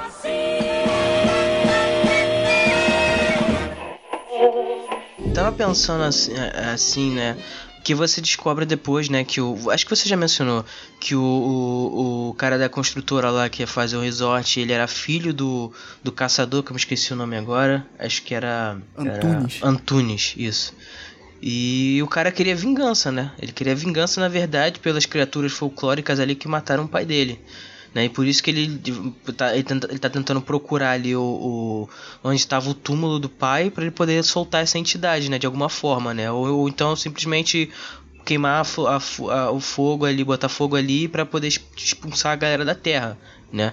Então você fica, isso fica meio aberto. O cara realmente ele tava querendo lançar uma maldição ali, o cara ele sabia é, isso fica aberto, dessa, é. de, dessas criaturas. Se ele queria botar empresa, é, ou, ou, se ele tava fazendo isso só por dinheiro, porque ele era dono das terras, etc sim, e tal. Então sim. isso fica meio em aberto né? Mas o que acontece? Se você reparar bem, o corpo seco ele tá indo atrás das entidades, né? Ele deixa, ele deixa isso bem claro, né? Então ele vai lá, ele vai e ele mata o Boto, ele mata o Saci, ele mata o Tutu e quase mata a Yara. Só que além dessas entidades, a única pessoa que não era entidade que morreu nas mãos dele foi a, a Gabriela, a mãe da, da, da garotinha esposa do Eric entendeu? E eu perguntei, mas por que que todos os outros foram entidades que morreram na mão do corpo seco e ela foi a única humana que morreu por causa dele, entendeu? Aí eu tô perguntando, mas e se ela não for uma humana? E se ela for uma entidade ou parte entidade também? Porque tem uma parte que ela fala assim, ah, você não acredita nessas lendas por conta de alguma coisa assim, né? Ou porque você não quer acreditar, mas elas estão por aí, não sei o que. E ela dá um colar pra filha e fala das, das guerreiras da lua e tudo mais. Pode crer, Lucas. Pode crer, cara. Aliás, esse colar é de verdade, viu? Esse colar, ele existe e ele tem uma função protetora mesmo, viu? A série, ela não, ela não menciona, mas ela existe mesmo. Tem uma. Sim, ela deixa. É. ela deixa vários ganchos em aberto, entendeu? Mas são, são detalhes muito pequenos, entendeu? Então todos esses, eu acho, muito bom, eu acho que tem alguma ligação ali sim, ou com a Caipora, alguma outra entidade assim guerreira da floresta e tudo mais, né? Porque como você falou, além dela, assim, além do, do, do Curupira que é conhecido por enfrentar realmente é, quem fizesse mal a criaturas da floresta ou a floresta em si, a Caipora também é conhecida como isso. Inclusive ela é uma vertente feminina do, do dessa mesma lenda, né? Porque são várias lendas, enfim, várias é, é, tradições orais que se misturaram e tudo mais. Então ela tem essa vertente. Então eu acho que, que a esposa dele realmente tem alguma ligação com alguma entidade, né? Então por isso que ela morreu ali na Pode mão do, do, do crer, corpo Lucas. seco, entendeu? E por isso a garotinha foi usada como receptáculo para ele. Porque ela não só tinha sangue do filho do, do Boto, mas ela também tinha sangue de uma outra entidade, entendeu? Então a garota é duas vezes mais poderosa, né? Duas vezes mais sensitiva nesse sentido. Só que por ser uma criança, ela não tinha um corpo forte o suficiente, né? Fisicamente, para poder fazer o, o que o, o corpo seco queria. Cara, pelo amor de Deus, eu quero uma segunda temporada. Não, Não, eu na acho moral, que a cara, essa segunda tá temporada muito vai maneira. explorar justamente esse aspecto, entendeu? Vai dizer Caraca, que Lucas, eu não tinha que percebido vai isso, mostrar cara. que a ligação da, dele ali com, com, a- com tudo aquilo ali era muito maior. Inclusive da a mulher dele ter escon- de- provavelmente escondeu várias verdades sobre, sobre as origens dela, sobre por que, que ela queria tanto proteger aquela floresta e tudo mais, entendeu? Com certeza acho que isso aí vai ser explorado futuramente. Sim, porque ela vivia brigando com ele justamente porque ela achava que ele não dava a devida importância ao que ela fazia, né? Sim, Todos os total. flashbacks de discussão eram em cima disso, né? Não, na verdade, eu acho que os flashbacks era mais em cima da relação dele como família, não? Que ele não ligava muito pra filha. Mas ela batia muito na tecla de- tal, da ele- importância que ele não dava ao trabalho dela, sabe? E você via a relação. Eu não, não lembro aquele, dessa parte. aquela festa, aquela festa, né? Ela, tá, ela ia se encontrar com o pessoal que tava tentando fazer a preservação. E ela falou assim: Ah, é muito importante que você venha conhecer o pessoal do meu trabalho e tudo mais. E aí o cara não vai. Eu acho legal a teoria Ah, do entendi. Lucas. Eu só não acho que eles tenham pensado nisso porque seria mais coerente eh, o Cisso ter dado alguma pista, entendeu? Porque ele era muito ligado a, a Gabriela, saca? Ele teria falado alguma coisa pro Eric, dado alguma indireta. É, não sei. eu cara. acho que. É, mas eu acho que talvez ele não saiba também. Ou ele não sabe, ou, ou- É, ou- ou seja, ou que seja um segredo que nem que ele também achava que não poderia revelar, ou por algum motivo, entendeu? Acho que vai ter alguma justificativa, mas eu acho que assim. Porque, pensa bem, o corpo seco ele teve várias chances de matar outras pessoas, né? Ele teve a chance de matar aquela. é, a policial, né, que, que andava com ele. Ele teve chance de matar aquela galera, aquela galera ali no, no- na delegacia, né? Porque tinha um monte de gente lá, inclusive. Ele não faz isso, ele não mata. Então, mas por quê? O objetivo do, do corpo seco não era nem as entidades, era o Curupira. A pira dele era o Curupira, entendeu? Ele, ele tava matando as Uhum. entidades porque elas eram poderosas e estavam no caminho até chegar no Curupira, que era o mais forte, o boss final. Então, assim, por isso que ele tava matando elas. É, mas não fazia sentido ele matar o, o Boto Cor-de-Rosa só por matar. Talvez ele quisesse saber aonde Porque o tá. Boto não tava no mas caminho ele, dele. É, não ele, tava. ele não sabia onde tava o Curupira, entendeu? Ele pode ter matado o Boto tentando extrair onde tá o Curupira. E aí mata o Boto, entendeu? Então, mas aí, então, mas aí que tá, Fábio. Isso não mostra. Ah, sim, não, não mostra. Se não mostra, não tá É. lá. Se, se, se não mostra, não tá na história. Então a gente entende que tá lá. A cena dá a entender que não, ele foi pra matar o cara, entendeu? É porque, na verdade, é, é que tem o acaso dele ter levado a menina no dia que ele foi encontrar o Boto. Porque a menina não ia, ele convidou a menina. Aí ele fala, então- vamos com o pai? Vamos no pai no Rio de Janeiro, parar numa esquina e ficar meia hora no carro. Cara, eu vou te falar. Eu moro no, no Rio. Nunca ninguém iria parar um carro onde ele parou. naquele horário. Ali. Nunca. Nunca. É, É, senão, nunca, senão, senão o corpo seco ia ser a entidade menos perigosa que ele ia encontrar ali. Irmão, aqui no, aqui no Rio tem uma entidade chamada Bala Perdida. E tem uma outra entidade chamada Assaltante. Que essa é brabo. e tem filho. uma pior ainda, que é Esse dois é caras brabo. numa moto. Não, é, eu só fui perceber que a série era no Rio de Janeiro quando roubaram a perna do Saci. ah, é no Rio. Cara, em falar em Saci, a morte do Saci é muito triste, cara. E aí que o Curupira, meu irmão, aí o bicho fica invocado, mano. Então vamos, então vamos indo pro final, que é quando o corpo seco já faz a limpa, encontra o Curupira, e é muito bacana, cara, que ele é o Ronin, ele é o renegado, ele não quer voltar pra aquilo, então ele... E, e o detalhe dele ter aquele carinho pelo cachorro, é muito bem feito, cara. Tipo, caraca, meu irmão, muito Quero legal. deixar registrado aqui que essa série trouxe a entidade mais mais importante e carismática que esse Brasil tem, que é o, que é o Vira-Lata Caramelo. Parabéns pra série. que ele tá presente ali com todo o seu charme. Deixa eu falar um vacilo meu, porque eu tinha falado no começo que eu nem reparei que era o Fábio Lago Curupira, porque eu fiquei atento no cabelo pegando fogo, né? E cara, quando apareceu o Fábio Lago na cadeira de rodas, eu fiquei, qual entidade que é essa? Porque para mim o Curupira tava na mata. Eu também, eu também. Aí eu fiquei, Eu quem também, que é? eu também. Aí eu fiquei, é o Caipora? É um não sei quem, sabe? Eu falei, é a mula sem cabeça, por isso que ele tá com esse saco de plástico na cabeça, tá ligado? Ele tá com uma cabeça de um morto. Eu fiquei pensando quem que seria. Cara, eu- mas muito depois, mas muito, muito depois que eu fui sacar, tá ligado? Não, Muito a, depois. A, a, a série ela teve essa brincadeira mesmo aí. Tipo, quase um negócio de Pokémon, né? Quem é esse Pokémon é quem é essa entidade, né? Eu vi muita gente É, comentando então, isso que, que eu achei legal. que comentando que achava que o Tutu na verdade era um lobisomem. Eu vi muita gente comentando isso. Eu, eu também, eu também. Eu achei. Ele é o lobisomem. Pronto, acabou. É isso aí e tal. É porque gente, pra quem já conhecia o, tu- o nome Tutu já sabia quem era, né? Mas muita gente não Sim, conhecia. é. Isso é legal. Eu não conhecia, Isso é uma coisa legal da conhecia. série. É, Porque ela, Agora ela eu vou, eu vou falar, reapresentou. aquele efeito do porco é bem caído, hein? Aquele efeito do porco é bem caidinho, Cara, mas foi tão rápido que pra mim não afetou. É, é. Eu sei, eu sei. É, mas tudo bem. Tirando isso, pe- per- perfeito, eu também achei que ele era Pô, lobisomem. mas dá um desconto. O Jimmy, ele é cantor, não é ator. Pra ele deve ter sido um sacrifício entrar naquela roupa de porco. Boa. Não, mas eu vou te falar, ele é ator, que ele já atuou em outros filmes também. Filmes undergrounds, assim.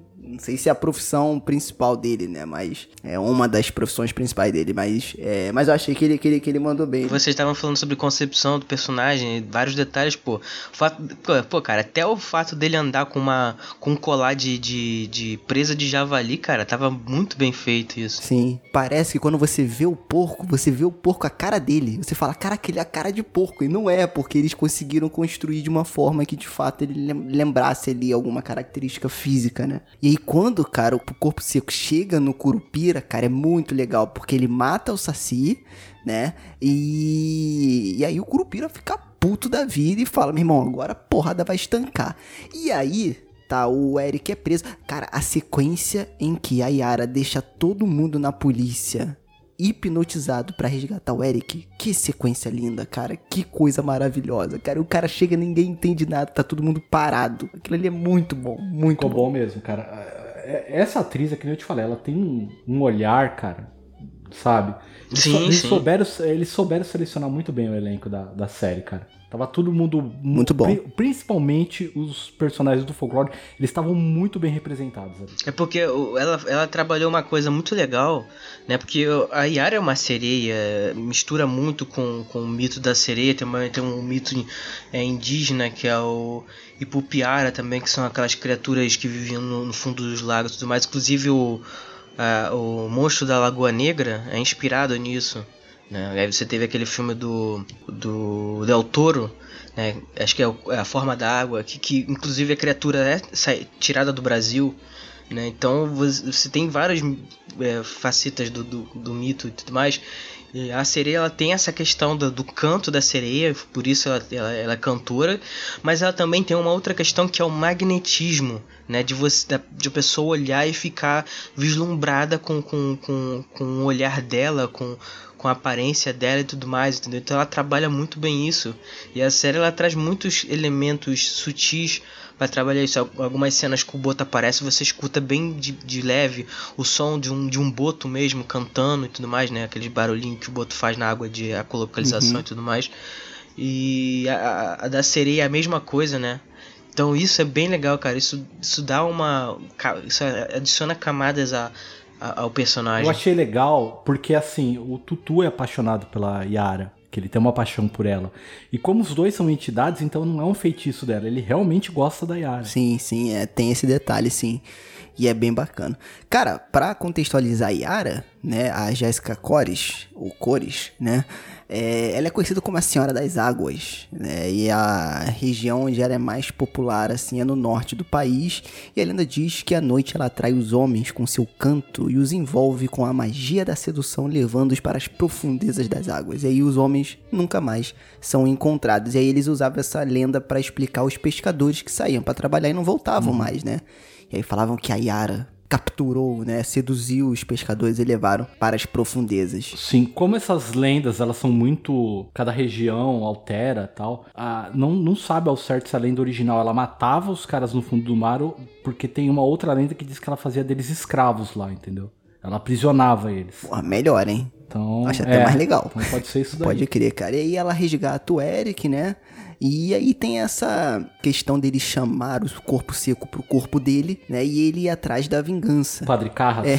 Exatamente. Começa a sequência final aí é, da luta entre o Curupira e as entidades com o corpo seco que eu Não, vou da luta do ator com o personagem Eric, pra ver se conseguia interpretar. que tava sofrível aquilo ali. É, cara, eu também achei fraco. E, cara, eu vou te falar, o que mais me. Não decepcionou, mas o que eu fiquei mais. Nhé, foi o final. Entendeu? Entendo que é pouco orçamento, mas eu achei essa batalha final que teve uma construção tão grandiosa e tão legal, com o Curupira levantando Puta, da aquilo cadeira de rodas, foda. tipo, cara, agora eu voltei.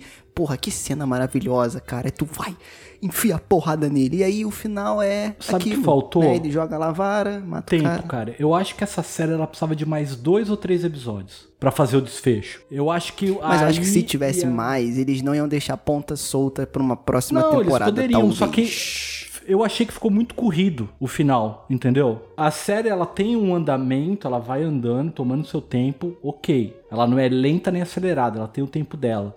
Aí quando chega pro final, é muito rápido, tá ligado? Eu achei que faltou. Se eles diluíssem o último episódio. Ah, diluíssem não. Se eles esticassem pra dois episódios e melhorasse ali, cara, eu achei que ia ficar muito melhor. cara. É, eu acho que não precisasse de dois episódios. Eu acho que poderia fazer um episódio mais longo, né? O último episódio ser um pouco mais longo. Que aí, se ele quisesse transformar sabe, aquela, aquela parte final em uma grande, um grande desfecho, uma grande batalha, né?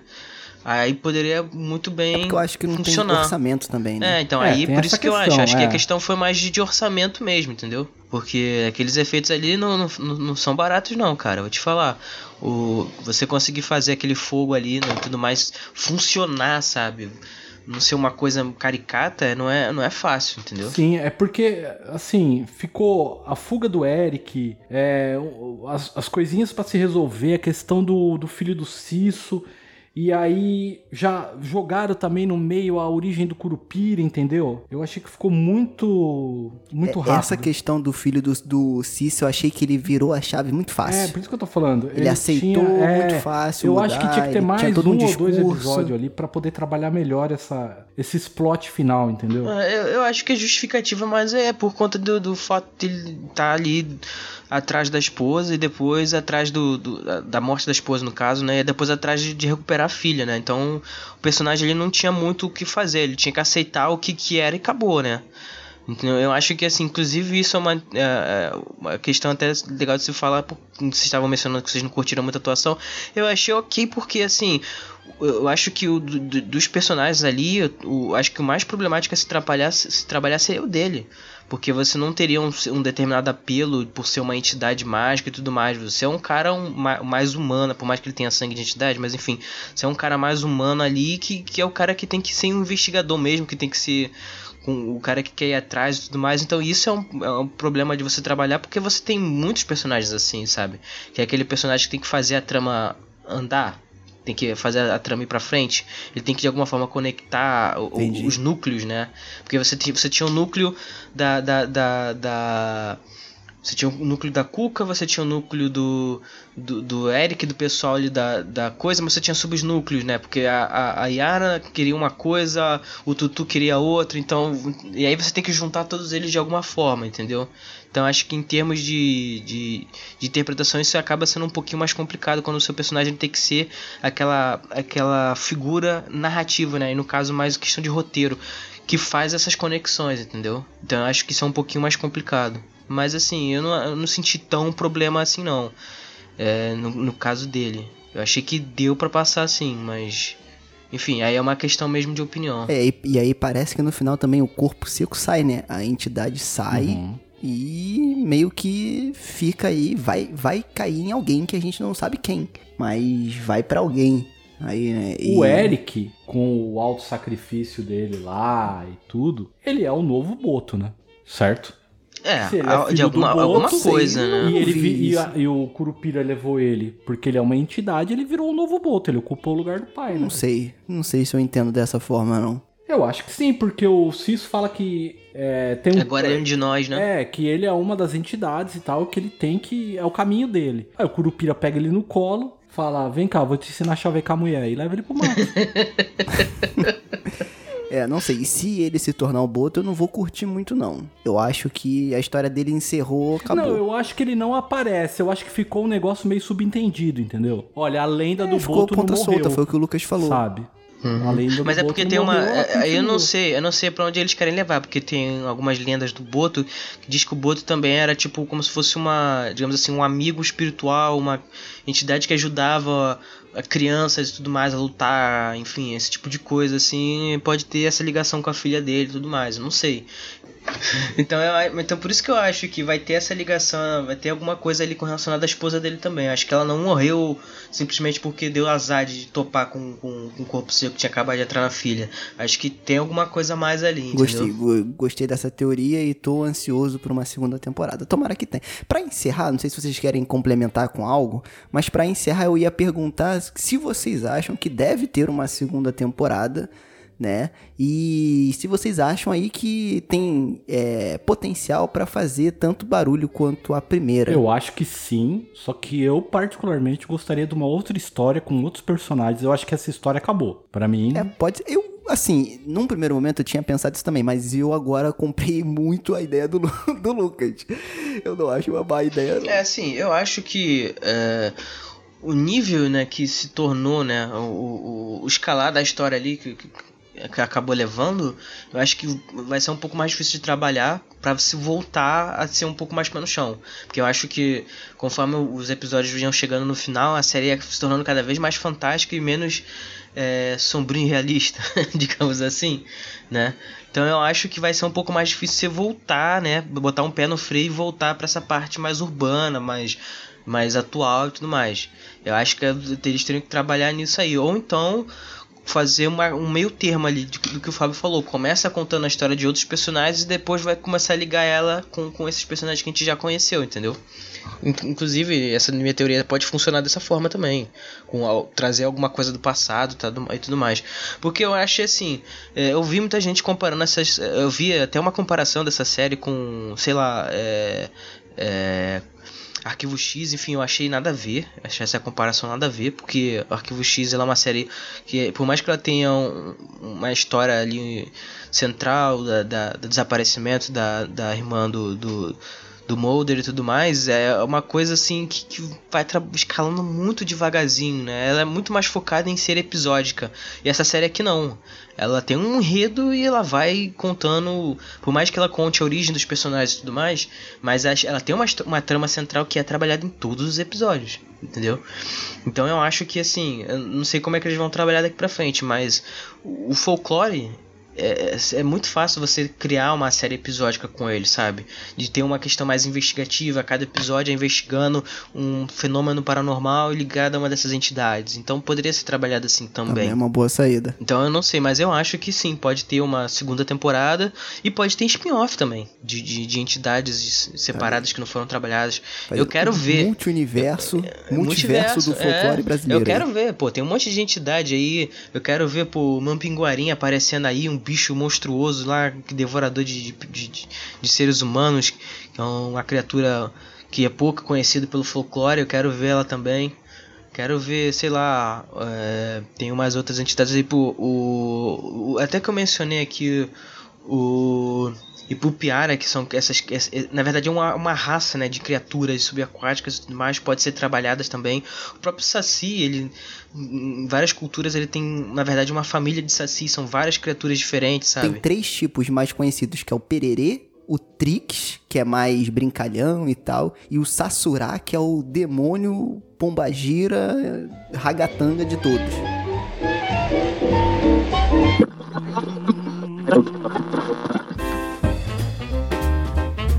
Eu quero encerrar esse episódio com duas coisas. A primeira é com uma frase que a Cuca diz é, no quinto episódio, que é quando ela tá meio que fazendo o ritual com o Tutu, né? Como se fosse meio que um ritual de passagem, e o Isaac chega, né? Meio que querendo entender o que tá acontecendo. E aí ela fala assim, é, abre aspas, não sei se tá tudo certinho, tá? Porque eu fui anotando enquanto ela ia falando, mas eu acho que é isso. As pessoas são cruéis, Isaac. Elas têm medo de tudo que é diferente porque a gente revela o quanto eles são absolutamente iguais e entediantes. Cara, eu achei isso sensacional, cara, porque mostra que eles de fato são os diferentes, com diferenças como se fosse meio que talentos, né? O próprio Saci, ele faz aquela questão das bolas flutuando para fazer o garoto feliz lá que tava chorando. A Cuca tem toda essa questão da magia, da vida essa coisa toda. E, cara, são pessoas diferentes, mas que os diferentes são meio subjugados pelos normais, digamos assim, né? Porque eles são só normais, eles são entediantes, então eles precisam que todas as pessoas sejam iguais a eles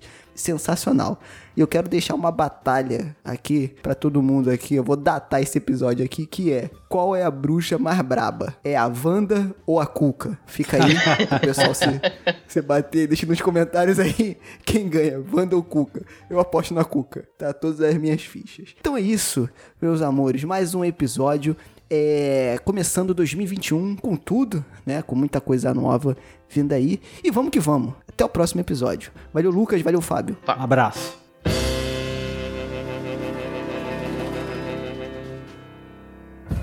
And to our friends of the radio audience, we bid a pleasant good night.